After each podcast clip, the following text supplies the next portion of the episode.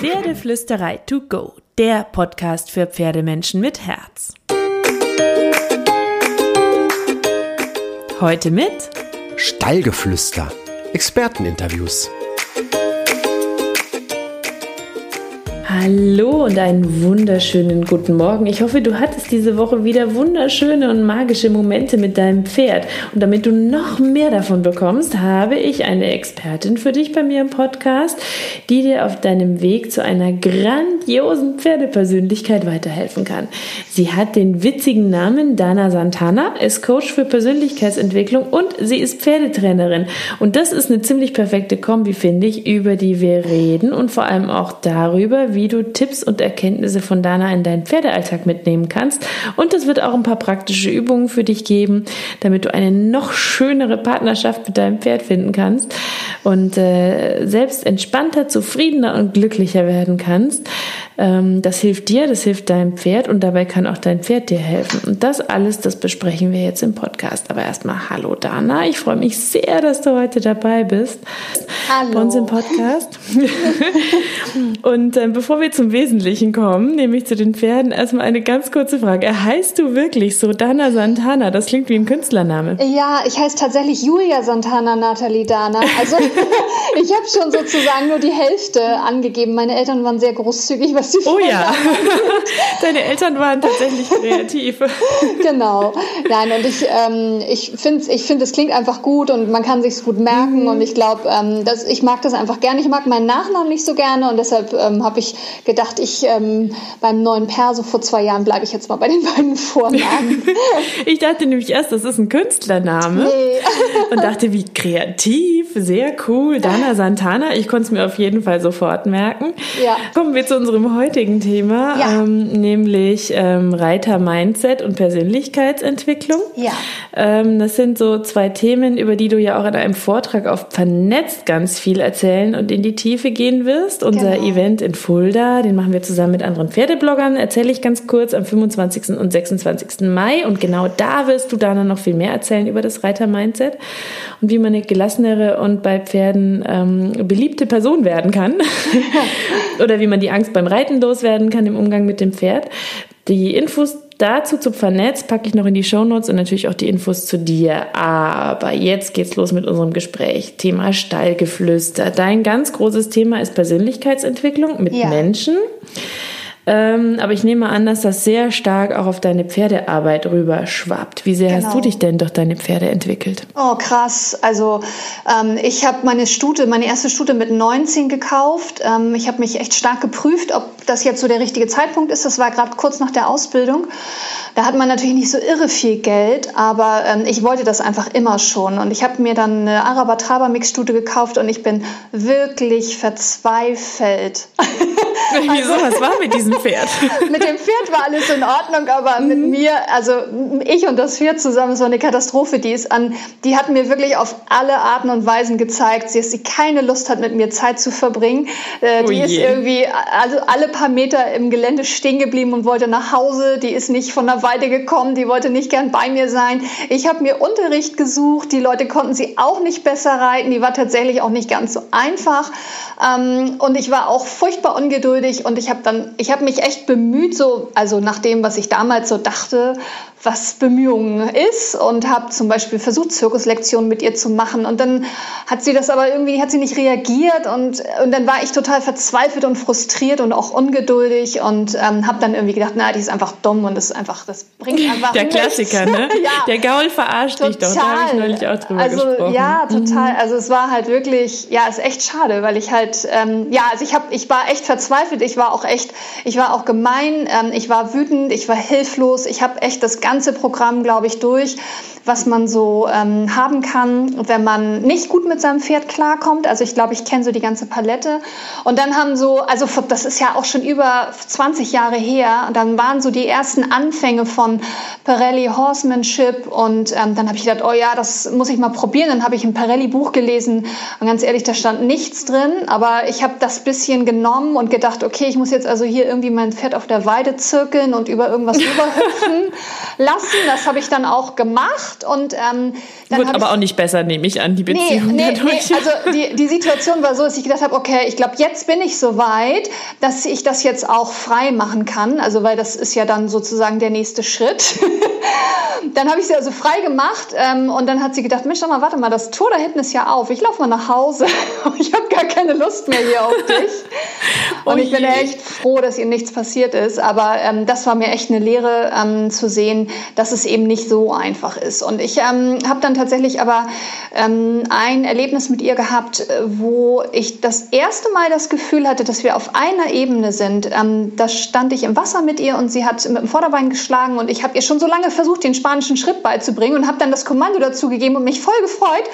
Und das war so richtig der Durchbruch. Also für uns beide. Ich habe richtig gemerkt, wie das bei uns beiden so Klick gemacht hat. Und von da an ging das so krass. Also die hat alles für mich gemacht. Ich habe alle Zirkuslektionen mit der durchgemacht. Die gingen mit mir wirklich durch dick und dünn. Es war richtig, richtig toll. Aber das hat bei mir eben echt gedauert, bis ich verstanden habe, ähm, was, was es von mir braucht. So, ne? Ja, man braucht diese Pferde, die mit einem reden und die ja. nicht aufgeben und die eine Meinung haben. Und die zeigen einem dann, dass man etwas anders machen muss. Ja, und ich glaube, das ist genau das vor 20 Jahren erinnere ich mich noch, als ich dann tatsächlich ein bisschen mehr Horsemanship gemacht habe, da, ähm, da bin ich richtig wütend geworden, wenn sie Nein gesagt hat und zum Beispiel in die andere Richtung gelaufen ist oder so. Ne? Und, und dann irgendwann nach ein paar Jahren war das irgendwie so, als ich angefangen habe, von der Technik hin zum Gefühl zu gehen, ähm, dass ich, dass das die besten Momente waren, wenn sie sagt, nein, ich gehe in die andere Richtung.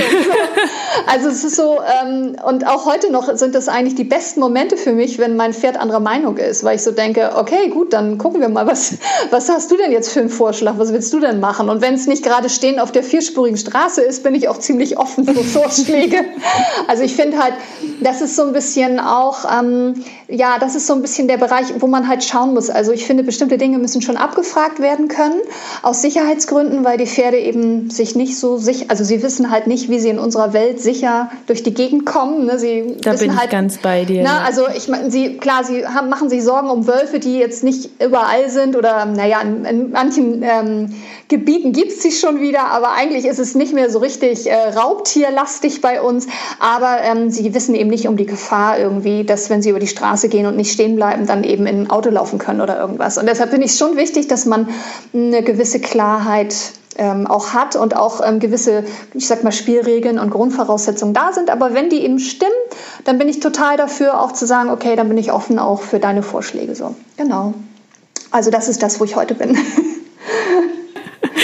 von der wütenden ähm, oh, hilflos. ich glaube, es war echt hilflos. Also hilflosen glaub, Englischreiterin. Ja, genau, an. ja, genau. Also boah, krass Englisch, ja, ganz krass Englisch geritten. Mhm. Zu äh, einer einer, einer persönlichkeitsentwickelnden Pferdefrau. Ja, genau. Das ist ja auch sowas, wo ich ganz, ganz fest daran glaube, dass die Pferde uns ein unglaublich großes Geschenk machen können. Ich schreibe das auch immer wieder auf der Pferdeflüsterei. Ja. Das ist so ihre Fähigkeit, aus uns den besten Menschen zu machen, der wir eigentlich ja. sein können. Ja. Und was ich, ähm, was mir so wichtig ist und was ich so gelernt habe, also ich habe halt ähm, seit 15 Jahren, hat, also ich hatte 15 Jahre zwei Pferde jetzt habe ich halt ein Muli und ein Pferd und ähm, als ich die zwei Pferde hatte, bin ich ganz viel mit beiden auch ähm, ausgeritten, ähm, weil, weil, mir eben auch wichtig ist, an Grenzen zu gehen und über Grenzen zu gehen, also meine persönlichen Grenzen. Und ähm, das erfordert natürlich ziemlich viel Verantwortung auch, mit zwei Pferden unterwegs zu sein. Die müssen natürlich beide, gerade ein Handpferd muss eben auch unter Kontrolle sein im Notfall. Und ich hatte so einen schönen Moment mit meinen Pferden, ähm, von dem ich auch immer in meinen Seminaren erzähle, weil der so wertvoll ist. Ähm, vielleicht, wenn das okay ist für dich, würde ich den einmal ganz kurz erzählen. Weil ja, unbedingt, weil das ist nämlich so meine nächste Frage auch gewesen. Jetzt haben wir so schön darüber fabeliert, wie ja, toll Pferde genau. uns helfen. Aber wir wollen ja auch so ein bisschen was Praktisches ja. mit an die Hand geben für alle, die zuhören. Also, nur wie, wie kann uns unser Pferd selber helfen? Insofern super okay. gerne. Raus damit. Also, das war ähm, eine Situation, wo ich, ich war mit denen im Gelände und ähm, ich habe damals gestanden an einem Stall, wo auch eine Autobahn in der Nähe war. Und ähm, ich bin auf einer Wiese zurückgeritten. Wir kam so, ähm, also das, da war der Offenstall war sozusagen auf der rechten Seite schon, äh, links war die Autobahn, also es war so, man musste schon aufpassen so ein bisschen. Ne? Und deshalb war ich natürlich auch aufmerksam und habe auch das Gefühl gehabt, ich muss jetzt tatsächlich auch hier die Situation, ich muss das hier handeln, ich muss hier, bin hier verantwortlich für die Sicherheit von uns allen. Ne? Und ähm, meine Pferde haben vorgeschlagen, oder ich weiß gar nicht genau, von wem es ausging, auf jeden Fall sind wir noch ein Stück galoppiert auf dem Nachhauseweg, da sind Pferde ja insgesamt auch immer gerne noch mal ein bisschen schneller. und ich äh, bin meine Stute geritten und zwar nur mit Fellsattel, ohne Bügel natürlich. Und ähm, das wurde mir alles ein bisschen schnell. Und ich habe dann versucht, ähm, sie langsamer zu machen. Und mein Wallach, der lief nebenher und ähm, fand das aber auch gerade eine lustige Idee von meiner Stute, dass wir jetzt einfach mal richtig schnell galoppieren. Und ich habe da, ich war so die Einzige, die da irgendwie gesagt hat, äh, nee, also es sind nur noch... du fandst die Idee nicht so lustig lustig. Gesehen, es sind nur noch so 500 Meter und dann geht es um die Ecke und zwar eine richtig scharfe 90-Grad-Kurve zum Stall halt.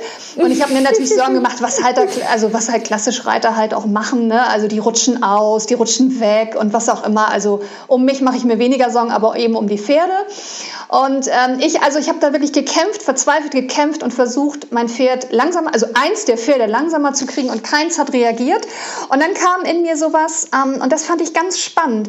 Ich war wirklich, also ich war emotional wirklich, also auch wieder verzweifelt und habe in dieser Verzweiflung dann irgendwann im Prinzip gesagt, okay, dann, dann wurde ich praktisch so ein bisschen bockig, aber in diesem Bockigsein liegt auch so ein Loslassen. Dann habe ich die Zügel tatsächlich äußerlich mhm. und auch innerlich meine, ähm, mein, meine, also ich sag mal, mein, mein Wunsch nach Kontrolle über die Situation habe ich losgelassen.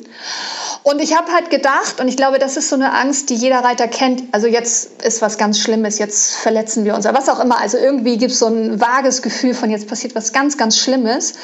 Und ich war so überrascht und deshalb erzähle ich diesen Moment immer wieder gern, weil ich möchte einfach dass die Reiter wissen, dass, dass, es nicht immer, dass es nicht immer schlimm enden soll, also nicht endet. Solche Situationen können auch ganz, ganz tolle Erfahrungen sein. Und bei mir war es so, ich habe die Zügel losgelassen, ich habe innerlich losgelassen, ich bin einfach nur auf dem Pferd geblieben und ähm, meine Pferde sind weiter galoppiert in einem sehr schnellen Galopp. Und ähm, das war richtig, als ich mich darauf einlassen konnte, war das so ein ganz, also so ein ganz wertvoller, kostbarer Moment für uns alle. Es war so wie in der Herde sein, miteinander sein, wie ähm, dieses Gefühl, glaube ich, was wir so nachvollziehen können, wenn wir galoppierende Pferde laufen sehen, die einfach synchron irgendwie die Richtung wechseln, ohne große Absprache. Es war so ein Gefühl von getragen sein, alles ist sicher, es gibt überhaupt gar nicht die Frage, ob hier irgendwer irgendwas machen muss, weil alle aufeinander aufpassen und es ist alles in Ordnung. Alles ist gut. Also das war so die, Situation, wie, sie, wie ich sie dann gefühlt habe und es war so wertvoll. Und während ich noch also wirklich erstaunt war, dass wir nicht gestorben sind, sind meine Pferde dann, ähm, sind diese 500 Meter relativ schnell, schnell dann weiter galoppiert und ähm, sind von sich aus dann äh, langsamer geworden, kurz vor der Kurve und sind dann im Schritt zurück zum Stall gegangen, ohne dass ich was gemacht habe. Und ähm, das ist für mich halt ähm, so ein ganz wichtiger Moment, den ich auch gerne weitergeben möchte, obwohl ich weiß, dass Menschen nur von Erfahrungen lernen, aber einfach ähm, auch sich mal zu trauen, in solchen Situationen auch mal loszulassen, weil da ganz, ganz, ganz tolle Erfahrungen drin stecken können und weil man überrascht ist auch, wie, also wie, wie gut Pferde auch mitdenken. Und ich glaube, wenn halt so, ich kenne halt auch Reiter, die halt sagen so, oh nee, dann stolpert mein Pferd hier in irgendwelche äh, Löcher rein und ich muss da aufpassen und so. Naja, die kommen ja auch ohne uns irgendwie klar und fallen nicht dauernd auf, also ins, also fallen nicht dauernd hin. Also ein Stück weit muss man ihnen auch diese Verantwortung, glaube ich, übertragen, in einem gewissen Rahmen natürlich. Ne? Ich kann sie nicht auf eine Straße laufen lassen, das ist klar. Ne? Also ja. Nee. Wir wollen ja auch immer, dass sie ja. uns vertrauen, gell? Und dann fällt es uns so wahnsinnig ja. schwer, ihnen zu vertrauen. Also das war, wie gesagt, das war so, also es war ein für mich ähm, ganz bewegendes Erlebnis und ähm, ich seitdem strebe ich wirklich danach und ähm, also wünsche mir auch für jeden Schüler und von jedem Schüler, dass er einfach noch loslassen kann, weil ich einfach gemerkt habe, je mehr ich äh, loslasse, sowohl also sowohl beim Reiten, beim Sitzen als auch innerlich, ähm, als auch äußerlich, also auch das, das bedeutet alles. Also wirklich ähm, loslassen heißt einfach auch nicht an so einem engen Fürstrick führen, sondern immer irgendwie irgendwie ähm, das, äh, diese lächelnde Leine haben. Also mindestens so einen Meter, der halt so durchhängt, ne? wie so ein, wie so ein Smiley-Lächeln. Irgendwie, das finde ich ganz schön eigentlich ähm, als Bild, dass man einfach wirklich loslässt. Und ähm, dann hat man auch richtig tolle Momente mit den Pferden. Ja, und in der Pferdewelt ist es ja auch ein bisschen so, dass einem ja, ich sag mal, von klein auf ein Stück weit in der äh, Oldschool-Welt erzählt wird, wenn du dein Pferd nicht immer unter Kontrolle hast, dann wird dein Pferd sich gegen dich wenden. Ne? Dieses, diese, dieser Gedanke, der auch hintersetzt genau. dich durch und der Gaul verarscht dich und es wird immer schlimmer, wenn du jetzt dich nicht durchsetzt und wenn du jetzt dein Pferd nicht sofort brav genau. unter Kontrolle hast und so. Das ist ja auch so ein Gedanke, der, egal wie sehr man das möcht, nicht möchte, immer noch so ein bisschen in dem Hinterkopf drin steckt und immer mal absolut. so nach vorne ploppt ja, absolut. ein bisschen. Ja, also ich habe, ja, dass wir denken, wir müssen immer Kontrolle ja. haben über die Pferde. Und wenn wir sie nicht immer kontrollieren, dann gerät das ganz schnell außer Kontrolle. Was der größte Quatsch ist, finde ich. Ja, also ich glaube, es gibt so zwei, also ich, ich beobachte so zwei Extreme. Einmal so die tatsächlich, wie du sagst, so ich sag mal, so die, mm, die alte Generation nenne ich das mal. Ich meine, zu der, zu der habe ich vor 20 Jahren auch gehört. Ich habe es auch nicht anders gelernt damals. Ne? Also ähm, so ein bisschen die alte Generation, die eben tatsächlich ähm, also absolute Kontrolle will und die auch dann so reitet, dass sie absolute Kontrolle hat mit eben viel Equipment, scharfen Gebissen ähm, und so weiter. Ne? Also die halt wirklich dann auch entsprechend ausgestattet ist. Und ähm, dann gibt es eben so, ähm, dann gibt es auch so die, diese anderen, ähm, die andere Gruppe, die dann so, ja, so gar nicht ähm, in die Kontrolle geht. Damit meine ich jetzt nicht Negativkontrolle, sondern überhaupt mal in dem Pferd auch eine Sicherheit geben. Ne? Also die dann einfach so irgendwie mitgehen und irgendwie hoffen, dass es irgendwie schon gut geht und die aber irgendwie Angst haben vor ihrem Pferd auch und unsicher sind. Und das ist natürlich so ein ganz anderes Extrem, was für ein Pferd auch nicht angenehm ist. Ne? Also diese, ähm, das sind häufig Freizeitreiterdienst, die es nicht besser wissen auch, ähm, die einfach nicht wissen, wie sie ähm, sicherer sein können für ihr Pferd, wie sie überhaupt erstmal für sich auch das ist ja auch ein Lebensthema immer, ne? Also wie sie für sich auch sicher sein können. Ähm, und ähm, das ist, ist halt beides für Pferde, glaube ich, ähm, ja. Es ist, also gibt sozusagen beide Extreme und ich glaube, es ist wichtig, da so ein ähm, mal das eine, mal das andere. Ne? Also ich sag mal, wenn ich ähm, an, der, ähm, an der Straße irgendwie anhalte, dann bin ich sicherlich auch eher der alte Typ, der halt sagt, so jetzt hier sofort stehen, weil da kann halt auch sofort ein Auto kommen. Ne? Ich finde, da muss das halt auch funktionieren, dass das Pferd wirklich steht. Und äh, wenn ich aber im Wald unterwegs bin, dann ähm, kann ich mir auch einfach mal erlauben, dass mein Pferd da ähm, an einem längeren Leine irgendwie auch mal ein bisschen durch die Gegend guckt. Und ähm, da muss ich auch nicht so mega aufmerksam sein, weil ich ist halt im Wald und entspannter wird jetzt nicht so irre viel sein. Ne? Ja klar, und wenn wir entspannen, äh, beziehungsweise wenn wir verspannen, dann denkt ja das Pferd, wenn es sich zumindest einigermaßen an uns orientiert, weil irgendeine ja. Form von Bindung oder Vertrauensverhältnis besteht, oh, mein ja, Mensch, genau. der hat ja. was, der sieht was, jetzt muss ich mich auch anspannen. und dann entsteht ja so ein merkwürdiger Teufelskreis. Und wenn man dann noch mehr versuchen würde, das Pferd zu regulieren, das denke ich zumindest, dann spürt es ja die Anspannung, die dahinter steckt und möchte sich immer Absolut. weniger regulieren lassen. Ähnlich wie dein Galopp wahrscheinlich, wo die Pferde sich gedacht haben, was stresst die denn da oben so? Ist da wirklich was? Jetzt wollen wir wirklich nicht mehr zuhören, weil jetzt wollen wir ich weg. Die haben nur gedacht, die alte Spaßbremse.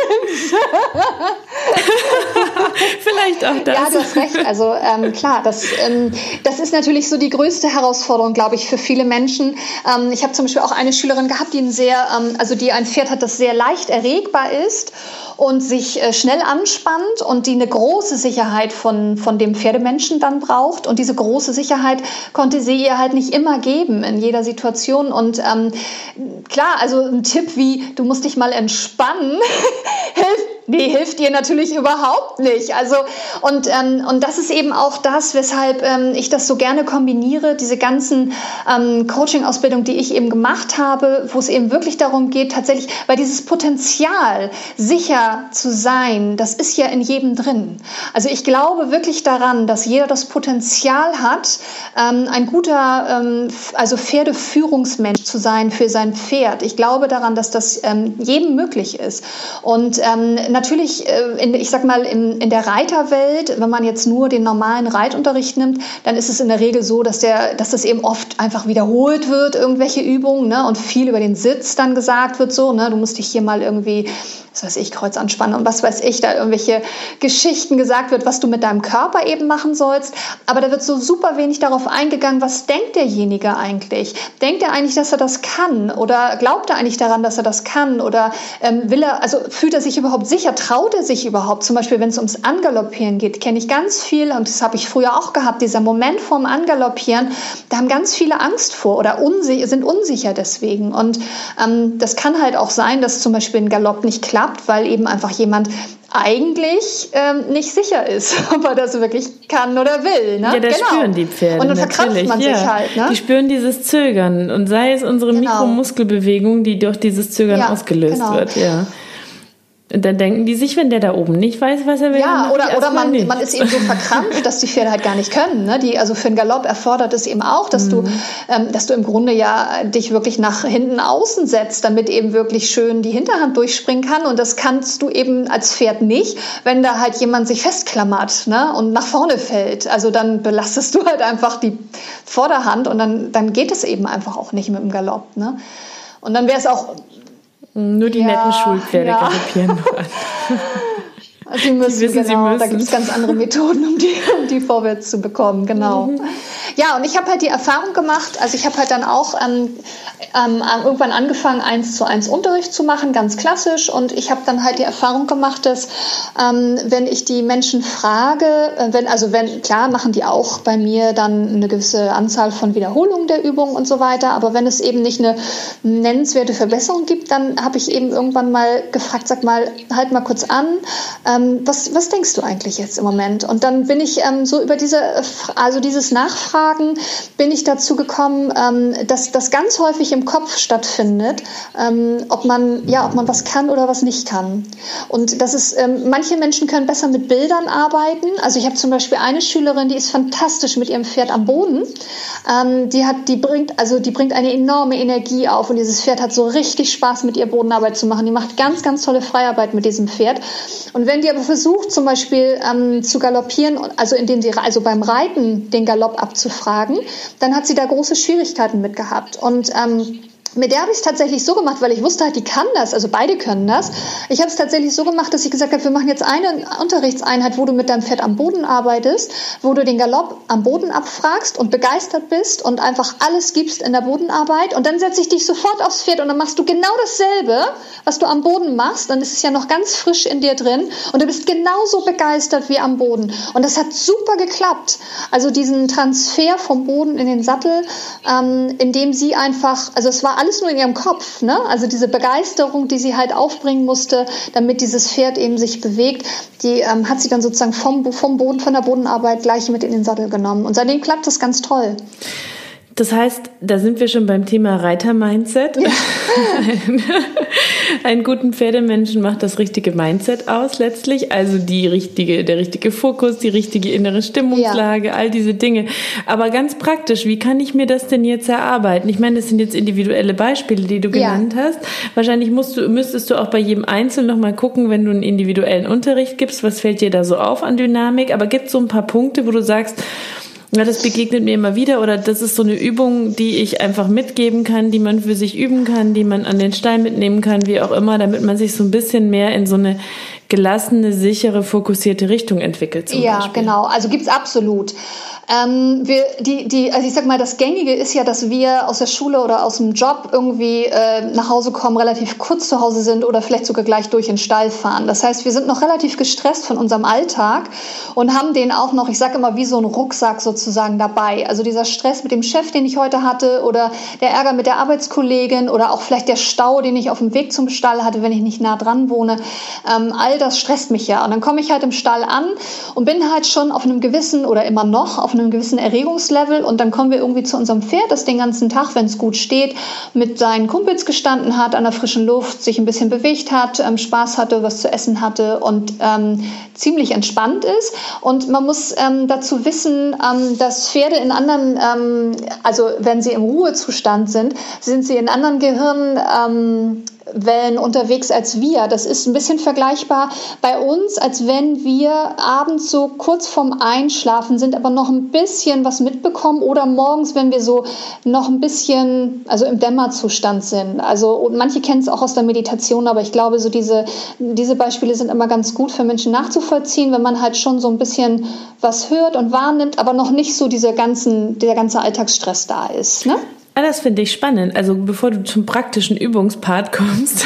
Ja. Die, die Pferde haben quasi eine andere Form von ähm, Ruhe-Chill-Out-Modus. Genau, wir sind im, im Grunde gibt es einen Alpha- und äh, Beta-Wellen-Frequenzbereich. Und es ist eben so, dass Pferde im Grunde immer, also wenn sie nicht gestresst sind, ne? also wenn sie jetzt nicht im, äh, im, im Fluchtmodus sind, wenn sie im normalen Zustand sind, sind sie in einem sehr viel ruhigeren Modus, der eben bei uns vergleichbar ist mit diesem, ja, ich wach gerade morgens auf, es ist noch alles gut, meine Sorgen sind noch gar nicht alle da.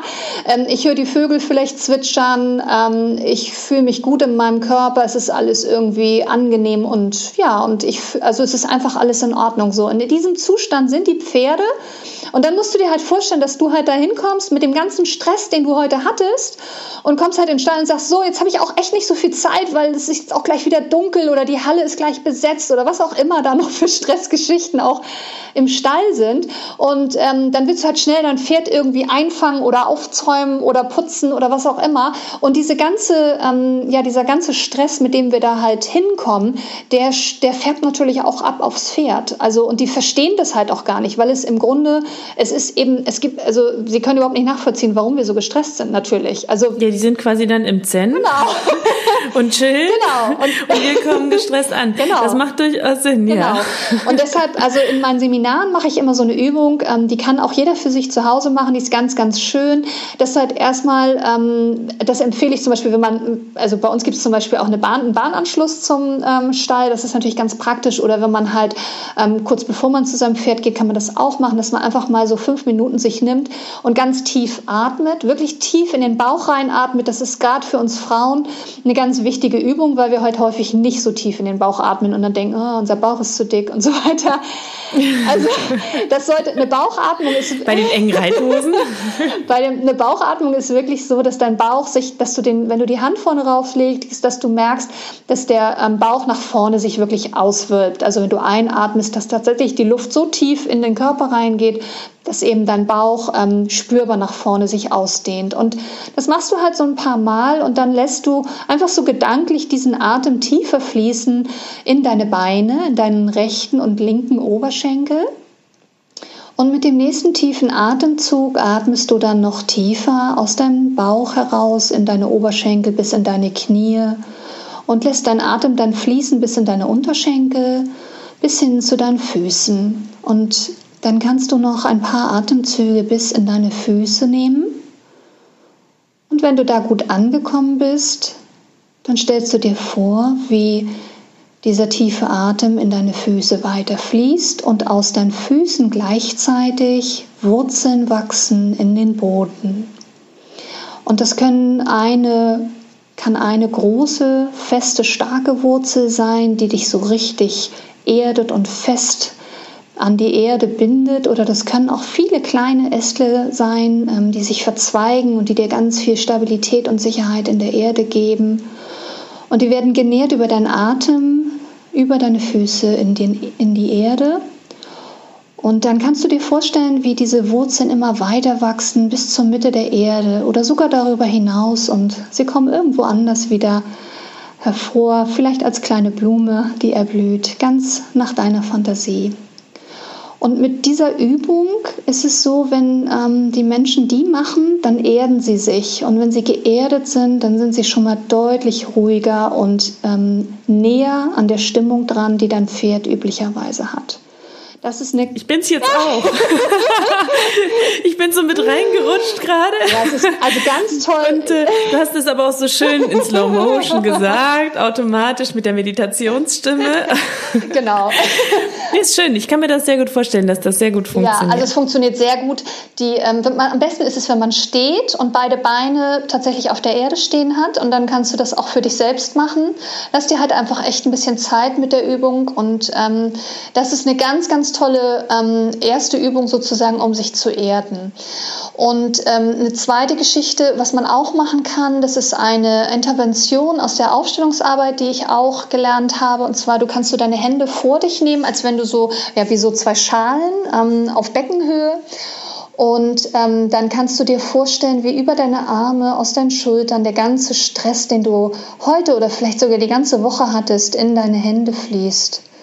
Und es kann sein, dass deine Hände immer schwerer werden und denk wirklich daran, jede Situation, die dich gestresst hat in dieser Woche, lass die einfach in deine Hände fließen. Und dann vielleicht werden deine Schultern auch schwer von all den Dingen, die dich diese Woche mitgenommen, gestresst, bewegt haben. Und lass all das einfach abfließen in deine Hände, die vielleicht immer schwerer werden. Und wenn du das Gefühl hast, dass es gut ist, dass du all das jetzt in deinen Händen spüren kannst, dann kannst du dich einmal hinknien und einfach deine Hände so öffnen, als wenn du ja was aus ihnen rauslassen willst, als wenn du es ähm, ablegen willst, wie so ein Paket, das du abstellst. Und dann drehst du dich einfach um und hast sozusagen den ganzen Stress rausfließen lassen aus deinem Körper. Der steht jetzt einfach neben dir, der ähm, belastet dich nicht mehr. Und danach kannst du deine Hände so ein bisschen waschen, dir das Gesicht so ein bisschen waschen, als wenn du, also ohne Wasser, ne, das geht so einfach so,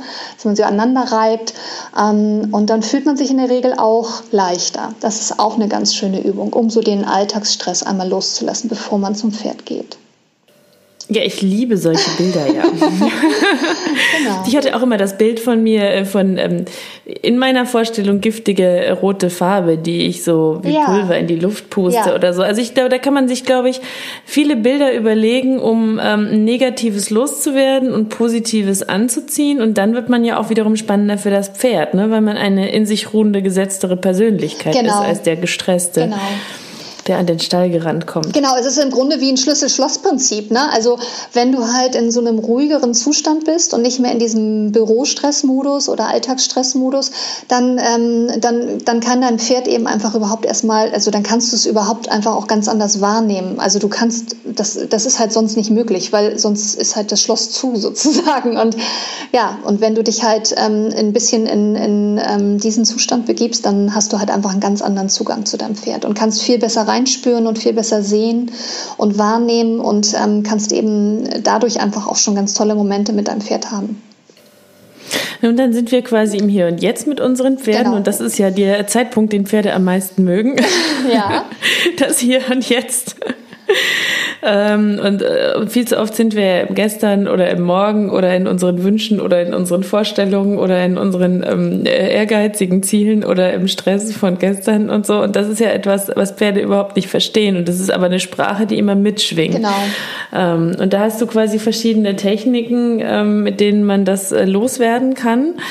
Ähm, eine Technik, da hattest du im Vorfeld geschrieben, das fand ich auch total spannend, wo es so um das Thema, um dann nochmal einen Schritt weiter zu gehen, nicht nur positives Reitermindset, sondern so, so Ängste von Reitern geht. Genau. Weil ich glaube, jeder Pferdemensch, ähm, der hat mal Angst gehabt oder hat Angst oder hat vergangene Ängste durch Situationen mit Pferden. Das muss noch nicht mal das eigene Pferd gewesen ja. sein, ähm, weil, weil es einfach ähm, passieren kann, dass mit irgendwie Pferden Dinge ähm, nicht so laufen, wie man sich das vielleicht vorher vorgestellt hat. Ja.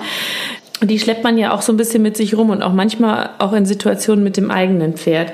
Und die Technik, die du da genannt hast, ist die EMDR-Technik, von der ich noch nie vorher gehört habe. Was ist das denn genau und was kann die und wie funktioniert die? Genau, also ich wollte ganz gern, ich würde gern vorher einen kleinen Schritt machen und zwar eine ganz ähm, wichtige Geschichte ist, mh, zu wissen über unser Gehirn. Und zwar, mh, ich glaube, ganz häufiges Thema ist, wenn wir unterwegs sind mit unserem Pferd, ähm, dann, dann macht man sich irgendwie Sorgen, da macht man sich Gedanken. Vielleicht kommt dann Trecker oder was weiß ich, oder da kommen andere Pferde auf einen zu oder was auch immer irgendwie so ein Auslöser Auslöser ist bei uns, wo wir sagen, oh, da, da könnte jetzt gleich was sein. Ne?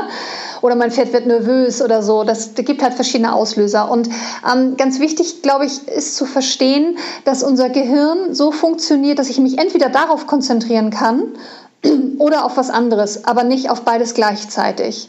Und äh, wenn ich, also ich kann sozusagen auch ohne irgendeine Technik zu kennen, kann ich schon was für mich tun, indem ich einfach ähm, mir vornehme, und zwar am besten, wenn ich noch nicht in der Situation bin, also auch am besten, bevor ich mit dem Pferd zusammen bin, dass ich entweder eine gewisse Qualität mit reinnehme, also zum Beispiel, ähm, ich mache das immer ganz gern, ähm, indem ich zum Beispiel was einlade, Qualitäten. Also ich mache zum Beispiel, bevor ich mit dem Pferd arbeite, ähm, auch Trainingspferde, mit denen ich arbeite, lade ich mir, also stelle ich mir mal vor, dass ich einfach heute eine richtig tolle Zeit mit diesem Pferd habe, dass wir beide voneinander lernen, ähm, dass wir ein großes Stück weiterkommen, dass ähm, unser Zusammensein geprägt ist von ähm, Sicherheit und Vertrauen und Spaß. Ja, also das sind einfach so Qualitäten, die man sich auch so vorstellen kann und die, ähm, wenn du dir das vorstellst, dann kreierst du dir auch so einen Raum, wo das möglich ist. Während wenn du eben einfach so reinläufst in dein Miteinander mit dem Pferd, dann hast du eben auch das Gefühl, so ja, wer weiß, was heute wieder passiert. Kriege ich den heute wieder von der Weide oder aus der Box raus oder ne? Also dann, dann ist so, ähm, dann lässt du dein Gehirn eben auch so davon galoppieren mit den ganzen Sorgen oder ähm, Ängsten, die du halt haben kannst. So. Und es ist halt sehr viel sinnvoller, sich tatsächlich vorher Gedanken zu machen, was will ich denn stattdessen? Ähm, welche Qualität brauche ich denn? Wenn ich zum Beispiel ähm, mich unsicher fühle, dann brauche ich Vertrauen. Oder wenn ich, oder vielleicht auch Mut. Und dann sage ich halt, ich lade mir heute den Mut ein oder ich lade mir heute das Vertrauen ein. Ich vertraue meinem Pferd, soweit es mir heute möglich ist, und ich möchte auch, dass mein Pferd mir vertraut in der Situation. Ja, also das sind auch Möglichkeiten, die man ähm, mit einbeziehen sollte. Und es ist, finde ich, wichtig zu wissen, ähm, dass unser Gehirn sich eben nur auf eins konzentrieren kann. Ich kann mich entweder auf, oh Gott, oh Gott, oh Gott, was kommt denn da vorne konzentrieren, oder ich sage, okay, ich bin hier sicher, wir schaffen das wir, ähm, wir, ich vertraue meinem Pferd, ähm, mein Pferd vertraut mir, wir schaffen das, wir gehen hier durch, wir kommen zusammen wieder sicher zum Stall. Ähm, solche Dinge, ähm, damit kann man sich halt auch schon sehr gut selbst beruhigen das ja dem Pferd dann auch genau. mit, ne? weil die Pferde sehen uns ja an der Zehenspitze genau. an und an der Nasenspitze, was für eine Stimmung wir vor uns hertragen. Und die, glaube ich, tragen wir für die Pferde viel lauter vor uns her, als wir selber auch nur ahnen. Absolut, ja. Ähm, und ähm, dann spürt das Pferd natürlich auch diese andere Stimmung, die es gerne mit aufnimmt, weil sie ja auch Gefühle sehr mit aufnehmen und Bilder. Genau. Das kann ich mir gut vorstellen, ja.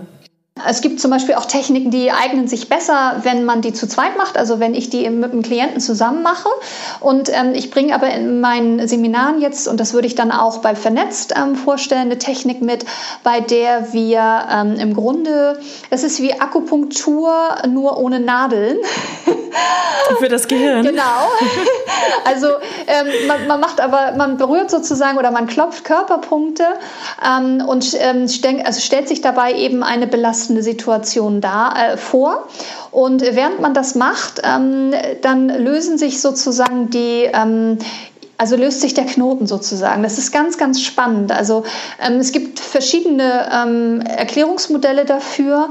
Ähm, ich kann nur sagen aus der Praxis, also ich bringe auch dazu ein bisschen Theorie mit bei Vernetzt, aber ich kann echt nur sagen, es ist unglaublich, was diese Technik äh, bewirkt. Ich habe zum Beispiel ähm, nach Studien gesucht, ähm, um eben auch mal so ein paar Belege zu haben, dass das funktioniert. Und es gibt zum Beispiel eine Studie, ganz viel aus den USA, ähm, wo sie mit Soldaten die aus dem Kosovo-Krieg zurückgekommen sind, diese Technik ähm, angewandt haben. Also sie haben einmal eine Gruppe, mit der haben sie klassische Gesprächstherapie gemacht, ähm, also was man eben mit Soldaten, die traumatisiert sind, eben macht und medikamentöse Therapie. Und die zweite Gruppe hat ausschließlich ähm, diese EMDR-Technik ähm, gemacht. Und das Ergebnis war, dass ähm, dass die zweite Gruppe, die diese, also diese EMDR-Technik, nur diese EMDR-Technik und keine Gesprächstherapie und keine Medikamente bekommen hat, sehr viel schnellere Ergebnisse hatte und vor allem auch, also nach Monaten auch noch dauerhaft anhaltende Erleichterung hatte. Und das Krasse ist, ähm, die erste Erleichterung bei so einem traumatisierten Soldaten war nach 4,75 Minuten spürbar. Und ich glaube, wenn wir uns, das sind eigentlich so krasse Zahlen, dass man sich es fast nicht vorstellen kann. Und ich weiß auch in meinen Seminaren ist es immer so, dass ich das im Theorieteil morgens immer vorstelle und ich weiß, dass mir da immer keiner glaubt. Und wenn wir dann nachmittags bei der Technik tatsächlich sind und jeder das an seinem eigenen Thema ausprobieren konnte, dann ähm, sehe ich immer echt in diese leuchtenden Gesichter und dann stehen die da immer alle und sagen immer, das ist ja so abgefahren, dass das jetzt irgendwie hält. Und dann kommt so, die nächste Frage ist dann immer so, ja, hält das jetzt auch? Aber dann kriege ich halt die Rückmeldung irgendwie so, dass dann Leute, die Angst vorm Springen hatten und ein mulmiges Gefühl hatten, irgendwie am nächsten Tag voll Lust Lust auf Springen hatten und dann irgendwie gesprungen sind und gesagt haben, ich weiß, ich weiß überhaupt nicht, wo die Angst geblieben ist. die ist überhaupt nicht mehr da. Also man wundert sich, wie schnell das geht, tatsächlich auch Ängste wieder loszulassen und ähm, wie man dann eben natürlich auch viel handlungsfähiger ist. Und ähm, die, ähm, das, ich glaube, es ist ganz wichtig zu verstehen, wie das funktioniert. Und zwar ist es so, dass bei uns Erinnerungen im Gehirn abgespeichert werden, immer zusammen mit dem Gefühl. Also wenn ich mhm, deswegen lernen Kinder auch so gut und so schnell, ne? genau. weil die so freie Gefühle genau. haben, ohne ohne den Kopf so viel einzuschalten. Ja, und wenn du aber jetzt zum Beispiel beim Lernen bei Kindern, wenn du zum Beispiel super viel Stress machst bei einem Kind, ne, dann hat es auch eine negative Verknüpfung mit irgendwas, ne? also mit einem Thema, mit einem Fach zum Beispiel oder sowas, ne? wenn es da halt viel Stress gab. Also da muss man auch ein bisschen als Erwachsener muss man sich auch, glaube ich, ein bisschen ähm, auch bei Kindern und natürlich auch bei Pferden darüber bewusst sein, dass ganz viel, also dass viel viel mehr über das Gefühl transportiert wird als man ähm, so denkt. Ne? Wir denken ja immer, wir, ja, das ist ja dieses ähm, Eisbergmodell, wir machen hier unsere rationalen Fakten 20 Prozent. Ne? Dabei ähm, ist der Hauptteil dessen, wie wir kommunizieren, die 80 Prozent, die eben unter, dem, unter der Wasseroberfläche ist, nämlich das, was wir darüber denken, wie unsere Körpersprache ist. Und das beim Pferd natürlich umso mehr. Und ähm, wenn ähm, es ist halt so, dass ähm, unsere Erlebnisse eben also ich, ich sage jetzt mal irgendein Erlebnis, wo jemand einen Sturz hatte zum Beispiel oder auch nur ein Gefühl von starker Unsicherheit oder das Gefühl hatte, er hat jetzt einen Kontrollverlust, er kann das Pferd nicht halten oder es ist vielleicht wirklich irgendwas passiert. Ähm, dieses Erlebnis wird, ähm, ist deshalb so ähm, schmerzhaft für denjenigen, weil es mit so einem starken Gefühl verbunden ist und weil dieses Gefühl mit abgespeichert wird in der Erinnerung. Und was wir mit dieser EMDR-Technik machen, ist, ähm, du vergisst natürlich nicht das Erlebnis, das, ist, das weißt du immer noch, genauso ähm, wie du es mir erzählt hast. Also das weißt du auch, das vergisst du nicht einfach, aber wir nehmen diese negative emotionale Ladung daraus. Das heißt, ähm, wenn ich jemanden frage, irgendwie, ob er mir mal von seinem schlimmsten Erlebnis bei, bei Pferden erzählt, dann ähm, kann das sein, hatte ich gerade im letzten Monat im Seminar, hat mir eine, also wirklich, hat angefangen zu zittern, als sie mir von ihrem ähm, Sturz erzählt hat und sie konnte mir ganz genau beschreiben, welche Bilder sie im Kopf hatte, was sie genau gesehen hat, was sie gedacht hat und sie war total am Zittern. Also sie war wieder in der Situation. Und ähm, das, das liegt eben daran, weil unser Gehirn das so abspeichert, mit der Emotion zusammen. Das macht es als Schutz, um eben zu sagen, pass mal auf, wenn so eine ähnliche Situation nochmal kommt, dann passt bitte auf, das machen wir nicht nochmal. Und das ist eben auch das, was uns zum Verhängnis wird. Wenn uns nämlich zum Beispiel beim Angaloppieren mal was passiert oder so, dann kann es eben sein, dass unser Körper, also erstmal unser Gehirn und dann eben auch unser Körper sagt, Moment, Angaloppieren ist eine ganz blöde Idee, weil du weißt doch, was letztes Mal passiert ist. Da hat es uns richtig wehgetan und wir hatten echt Schmerzen und wir haben wochenlang im Krankenhaus Krankenhaus gelegen, das lassen wir jetzt mal lieber. Und auch wenn wir dann mit dem Kopf wollen, ähm, kriegen wir halt immer wieder diese Alarm-Warnsignale und dann blockiert eben unser Körper. Und deshalb ist es so wichtig, dass man ähm, tatsächlich solche traumatischen Erlebnisse auch wirklich ähm, loslässt und dass man daran arbeitet. Weil man kann gar nicht so oft wiederholen, ähm, mit dem Körper irgendwas wiederholen gegen diese Blockade, die der Körper dann vielleicht hat, wenn man eben so ein Erlebnis hatte. Ne, wer also nie mehr Angst beim Reiten haben möchte, der muss zu Planetz kommen. Und dann, nach weniger als fünf Minuten, ja. läuft das. Das ist grandios. Ich versuche auf jeden Fall in deinen Vortrag zu kommen. Dann sind wir ja zumindest schon mal zu zweit und können jetzt ja. arbeiten. Nein, also es ist natürlich so, ähm, so ein, also es, es ist halt so, das ist halt jetzt ein Studien, also in dieser Studie war halt so ein Beispiel, dass es im, im Schnitt fünf Minuten dauert. Es geht tatsächlich sehr, sehr schnell. Ähm, was wichtig zu wissen ist, ist, dass es, man kann sich einmal selbst helfen und man kann es nicht schlechter machen. Deshalb ist es auch eine Methode, die ich ähm, gerne auch sozusagen jedem mit an die Hand gebe. Also man kann es nicht verschlimmern. Ne? Das finde ich immer wichtig, dass man wirklich damit sorglos arbeiten kann und ich kann es halt nur besser machen.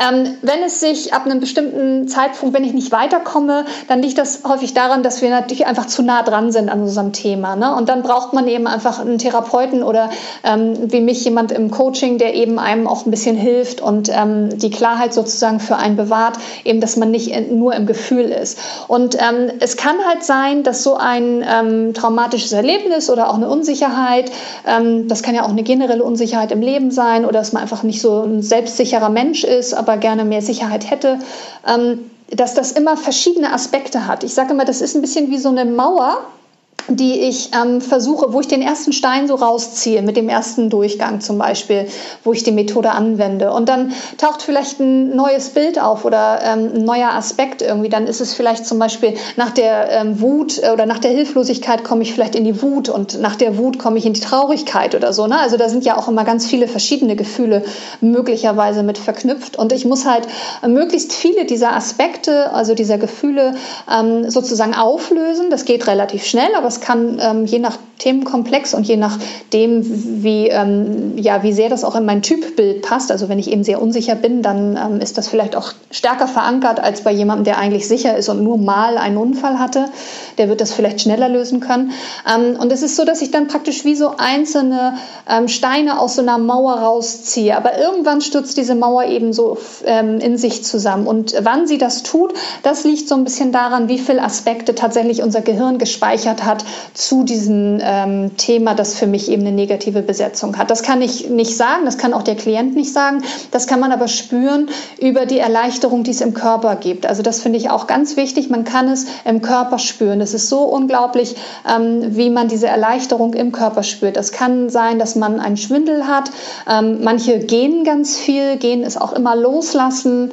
Ähm, und ähm, es kann sein, manche weinen auch. Ähm, also da gibt es ganz viele verschiedene Körperregungen, ähm, wie das eben sich zeigt im Körper, ähm, dass, dass das jetzt los, also dass, dass das Thema jetzt wirklich ähm, gut ist, dass es jetzt einfach ähm, Frieden in einem gibt, dass diese negative Ladung einfach nicht mehr gehalten werden muss. Und das ist so erleichternd. Und ich finde, ähm, also ich, das ist für mich echt so eine wichtige Botschaft, weil ich glaube, so viele Menschen mühen sich so ab und haben eigentlich solche Unsicherheiten und Ängste. Und das ist für, weder fürs Pferd schön noch für einen selbst. Und ich glaube, wir Reiter müssen echt anfangen, noch viel mutiger einfach dazu zu stehen, dass auch wir Ängste und Unsicherheiten haben und dass es eben einfach Methoden gibt, die uns auch helfen. Dann müssen wir einfach auch mal über den Tellerrand rausgucken und nicht nur unseren Reitlehrer fragen, sondern einfach auch mal was für uns tun, damit, damit wir einfach auch wieder ein, ein unbeschwerteres Miteinander mit unserem Pferd haben können. Ja, da hast du absolut recht. Das ähm, sehe ich tatsächlich auch so, weil wir ja auch ganz viel von dem ausmachen, wie die Beziehung mit dem Pferd laufen kann oder wohin es als Reiter gehen kann. Ähm, jetzt hast du natürlich so die Technik so ein bisschen erklärt und ähm, ich äh, entnehme dem auch so ein bisschen, dass man sie vor allem ähm, erstmal unter Anleitung auch angehen sollte. Deswegen ist natürlich vernetzt super. Also wer sich dafür interessiert, bei vernetzt vorbeikommen und äh, von Dana die EMDR-Technik zeigen genau. lassen. ähm, aber gibt's denn auch, ich sag mal, vielleicht noch ein, zwei Übungen so zum Abschluss, ähm, die du, die du machen kannst, gerne auch jetzt ja. mit mir als Versuchskaninchen oder ähm, die du als Tipp noch mal mitgeben kannst, ja. Ähm, um schon so ein bisschen loslassen zu lernen oder locker lassen zu lernen oder schon was für sich mitzunehmen für alle, die jetzt vielleicht nicht zu vernetzt kommen können oder die schon mal ein bisschen vorüben wollen. Genau. ähm, wo, wo, du sagen kannst, oh, da kann ich jetzt noch praktisch was durchexerzieren, ähm, dass man sich mitnehmen kann, heute direkt an den Stall oder die Woche direkt an den Stall. Genau, also du hast ja vorhin schon gesagt, ähm, dass du, ähm, also es gibt ja so verschiedene Typen, aber offensichtlich, ich habe so ein bisschen rausgehört, bist du jemand, der auch gut mit Bildern arbeiten kann, ne? So, ja, ja genau. Absolut. Okay, dann schließ doch mal deine Augen und deine ganzen Hörer. Okay, wir machen wirklich mit mir was an, alles und klar. Und deine ganzen Hörer können das auch machen, also alle, die uns jetzt zuhören. Ja, bitte, damit außer, ich nicht alleine außer, bin. Außer Sie sind jetzt irgendwie im Auto fahren, dann bitte nicht. Dann wird es schwierig, genau, genau, dann erst danach. Also, genau, schließ mal deine Augen und dann stell dir mal vor, ähm, dass du so ein ähm, Schneidebrett vor dir hast und ein scharfes Messer und eine richtig schöne, gelbe, saftige Zitrone. Und jetzt möchte ich von dir, dass du diese Zitrone einmal halbierst mit dem Messer, das du hast auf deinem Schneidebrett. Und dann schneidest mhm. du dir mal so ein richtig kleines, schönes Stück von dieser Zitrone ab. Sie ist so richtig schön saftig und gelb. Und jetzt möchte ich, dass du dieses Stück, das du dir abgeschnitten hast, in deinen Mund nimmst, im Gedanken und da richtig schön reinbeißt. Mhm. Was passiert bei dir? Naja gut, Zitronen sind ja meistens nicht besonders süß. Merkst du eine körperliche Reaktion, obwohl du gar keine Zitrone hast? Ja, so ein, so ein leichtes, ich möchte da jetzt nicht reinbeißen, ja. bitte. Okay, also es gibt auch noch, ähm, ich habe auch äh, schon krassere Reaktionen gehabt, dass tatsächlich Speichelfluss auch da ist. Ähm, und ähm, ich nehme das immer ganz gerne als Einstieg, damit man einfach mal ähm, wirklich versteht, dass unser Gehirn, also unserem Gehirn ist es ähm, ehrlich gesagt egal, ob du was tust oder nur daran denkst, es zu tun. Und ähm, ob du die Zitrone wirklich hast und da reinbeißt oder ob du nur so tust, als wenn du eine hättest und nur so dir vorstellst, da rein zu beißen, ist für dein Gehirn völlig, ähm, also ist das Gleiche. Ähm, das hat die Raumfahrt sich schon vor, ähm, also vor Jahrzehnten zunutze gemacht. Die haben ja nun mal nur einen Start, sonst wird es sehr teuer. Ja. Wenn sie, sie können es halt nicht tausendmal üben, die Piloten. Sie müssen es bei dem einen Mal perfekt machen. Es muss alles abgestimmt sein. Und die machen deshalb, die haben festgestellt, ähm, dass es, die müssen noch nicht mal ähm, die diese Übung machen. Also man muss noch nicht mal das mit dem Körper tatsächlich machen, sondern es reicht, wenn sich die Piloten das vorstellen, was sie machen müssen, in der Reihenfolge, in der sie es machen müssen. Und das ist ähm, eine ganz wichtige Übung, die ich heute gerne allen mitgeben möchte, dass sie tatsächlich anfangen, bevor sie zum Pferd gehen oder auch abends, wenn sie im Bett liegen. Das ist ähm, auch eine ganz tolle Übung für abends oder morgens, wenn man Ruhe hat noch im Bett, ähm, sich vorzustellen, was möchte ich denn stattdessen? Wie möchte ich denn das zusammen Zusammensein mit meinem Pferd haben, wenn ich so einen Moment habe, wo ich sage, oh, okay, da klappt jetzt wieder was nicht, das ist mir irgendwie, ähm, da ist es mir zu schnell oder zu langsam oder da geht es nicht hin oder so, dass man sich tatsächlich erstmal mit seiner Vorstellungskraft arbeitet und sich vorstellt, dass das funktioniert. Und je mehr Sinne du ähm, reinnehmen kannst in dieses Bild, also je mehr du siehst, ähm, was passiert, je mehr du hörst, was vielleicht noch um dich rum ist, je mehr du spürst, ähm, wie sich das für dich und dein Pferd anfühlt, anfühlt. Je mehr Sinne du sozusagen mit in dieses Bild nehmen kannst, ähm, desto realistischer wird das für dich und desto mehr kann dein Pferd dir folgen. Und wenn du dir so ein Bild vorstellst, was eigentlich ja noch nicht wahr ist, weil du es dir halt erst vorstellst, dass es so ist, ähm, dann schaffst du sogenannte Gehirnautobahnen. Ähm, das heißt, ähm, wenn du einen Gedanken das erste Mal denkst, dann ist er noch ziemlich schwach und hat noch nicht so besonders viel Kraft. Aber wenn du ähm, den öfter denkst und wenn du dir so ein Bild dazu erschaffst, dann gewinnt er richtig an Kraft und Stärke und dann wird er wie so eine Gehirnautobahn. Das heißt, dein Gehirn wird dir das dann auch sehr schnell anbieten. Gedanken, die du oft denkst und Bilder, die du oft siehst in deinem Gedanken, die bietet dir dein Gehirn einfach, weil es wie ein Computer funktioniert, immer wieder gern an. Das heißt, du kannst es sozusagen, du kannst ähm, sozusagen Pferdetraining für dich auch ganz alleine zu Hause machen, indem du dir erstmal vorstellst, wie möchte ich es denn tatsächlich haben. Und äh, dann kann dein Pferd dir tatsächlich auch folgen. Und es ist ähm, grandios, was du für Erfolge damit hast, wenn du es dir einfach erstmal vorstellst. Ich mache das tatsächlich auch im Kleinen beim Pferd, aber das kann man ja dann mitnehmen. Ne? Man genau. kann sich am Abend vorher sozusagen den Trainingsmorgen vorstellen. Und wenn man beim Pferd ist, kann man auch ganz konkret, ich nehme an, das geht in die gleiche Richtung, sich überlegen, ähm, keine Ahnung, bei X traben wir jetzt ganz leicht an. Beim nächsten Punkt möchte ich anhalten oder im Gelände beim nächsten Baum äh, genau. möchte ich sanft anhalten und dann möchte ich etwas schneller traben beim nächsten Stein oder genau. so. Und tatsächlich machen die Pferde das dann sehr oft, wenn man sich das nur schön genug vorstellt, von Aufgabe zu Aufgabe im Kopf. Genau, und ähm, wenn du, wenn du schon, genau, wenn du das schon so schön machst, dann äh, was ich auch noch empfehlen kann, ist tatsächlich auch, sich noch diese Minute Zeit zu nehmen, wenn du dir so ein Bild geformt hast, was du eigentlich ganz gerne möchtest, wie du vielleicht mit, vielleicht ist es auch nur ein qualitatives Miteinander, ne? es muss jetzt ja nicht ähm, unbedingt was auf den Punkt genau sein, vielleicht ist es einfach nur eine Qualität, die du dir wünschst, oder vielleicht ist es auch tatsächlich eine Übung, die du mal wieder machen möchtest, vielleicht wenn jemand Angst vorm Angaloppieren hat, dann ist es vielleicht, dass ich entspannt angaloppieren kann ne? oder dass ich mal wieder einen Sprung ähm, mich traue zu springen. Ähm, wenn ich mir das halt vorstelle und dann bei meinem Pferd bin, dann würde ich, bevor ich aufsteige, mir auch noch mal so eine Minute Zeit nehmen und mir das da noch mal vorstellen in meinem entspannten Modus, den ich erreicht habe durch die Körperübung, die ich am Anfang erklärt habe.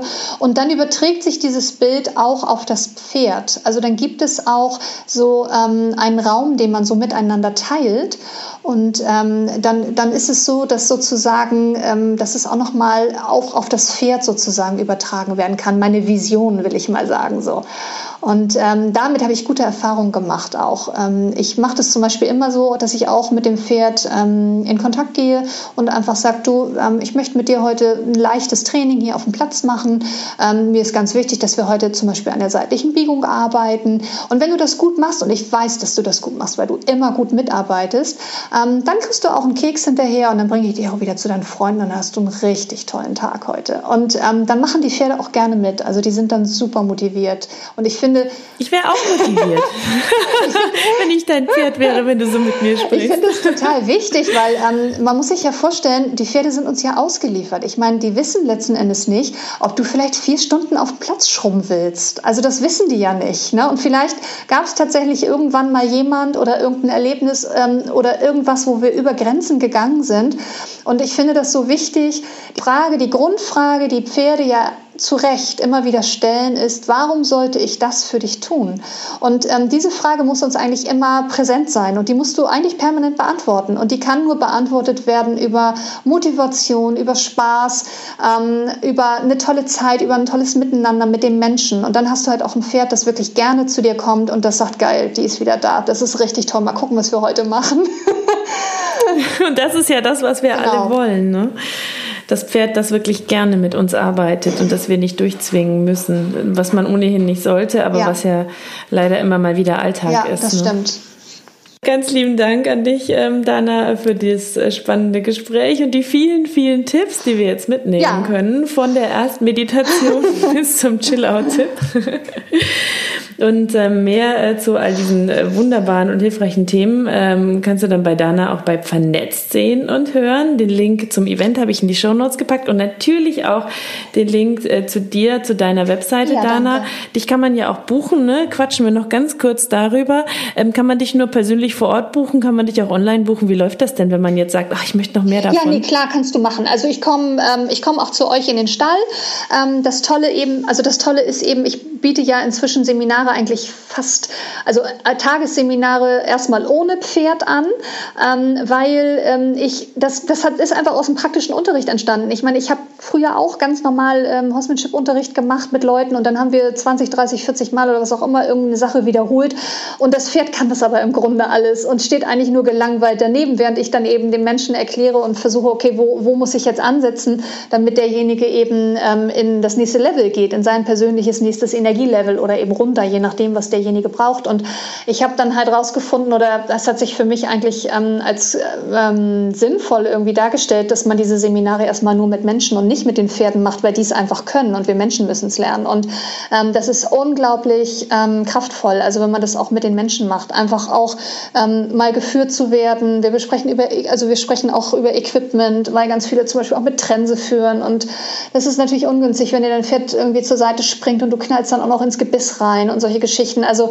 da sind so ganz viele ähm, rudimentäre Dinge, die ich auch bespreche, bis hin dann eben zu dieser EMDR-Technik. Ähm, die ich erstmal mit den Menschen bespreche, aber man kann das natürlich auch verbinden und das ist eigentlich auch mein Plan für dieses Jahr, dass man tatsächlich auch dann ähm, das mit den Pferden verbindet, also auch ein ähm, Seminar mit seinem eigenen Pferd mitmachen kann.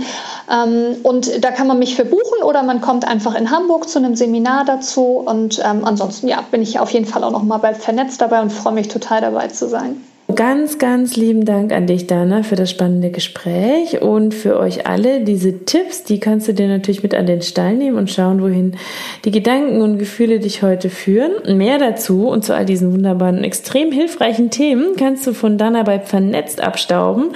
Bei unserem ähm, Pferdeevent in Fulda. Äh, zwei Tage, ganz viele Pferdetrainer, ganz viele Vorträge, Seminare und Wissen. Den Link äh, zum Event packe ich in die Show Notes und natürlich auch den Link zu Danas Webseite, weil weil da kannst du dich nochmal über Danas Methoden informieren und du kannst Dana buchen. Und jetzt wünsche ich dir einen wunderschönen Tag mit vielen positiven Gefühlen, die dich hoffentlich durch deinen Alltag und deine Pferdezeit tragen. Ich freue mich, dass du dir wieder deine Portion Pferdeflüsterei to go gegönnt hast bis nächste Woche und krault dem Pferd einmal dick und fett das Fell von uns, ja, sage genau. ich da ist ja im Moment viel zu kraulen. Ne? Wir haben ja alle Winterfell. Ja, viel Fell.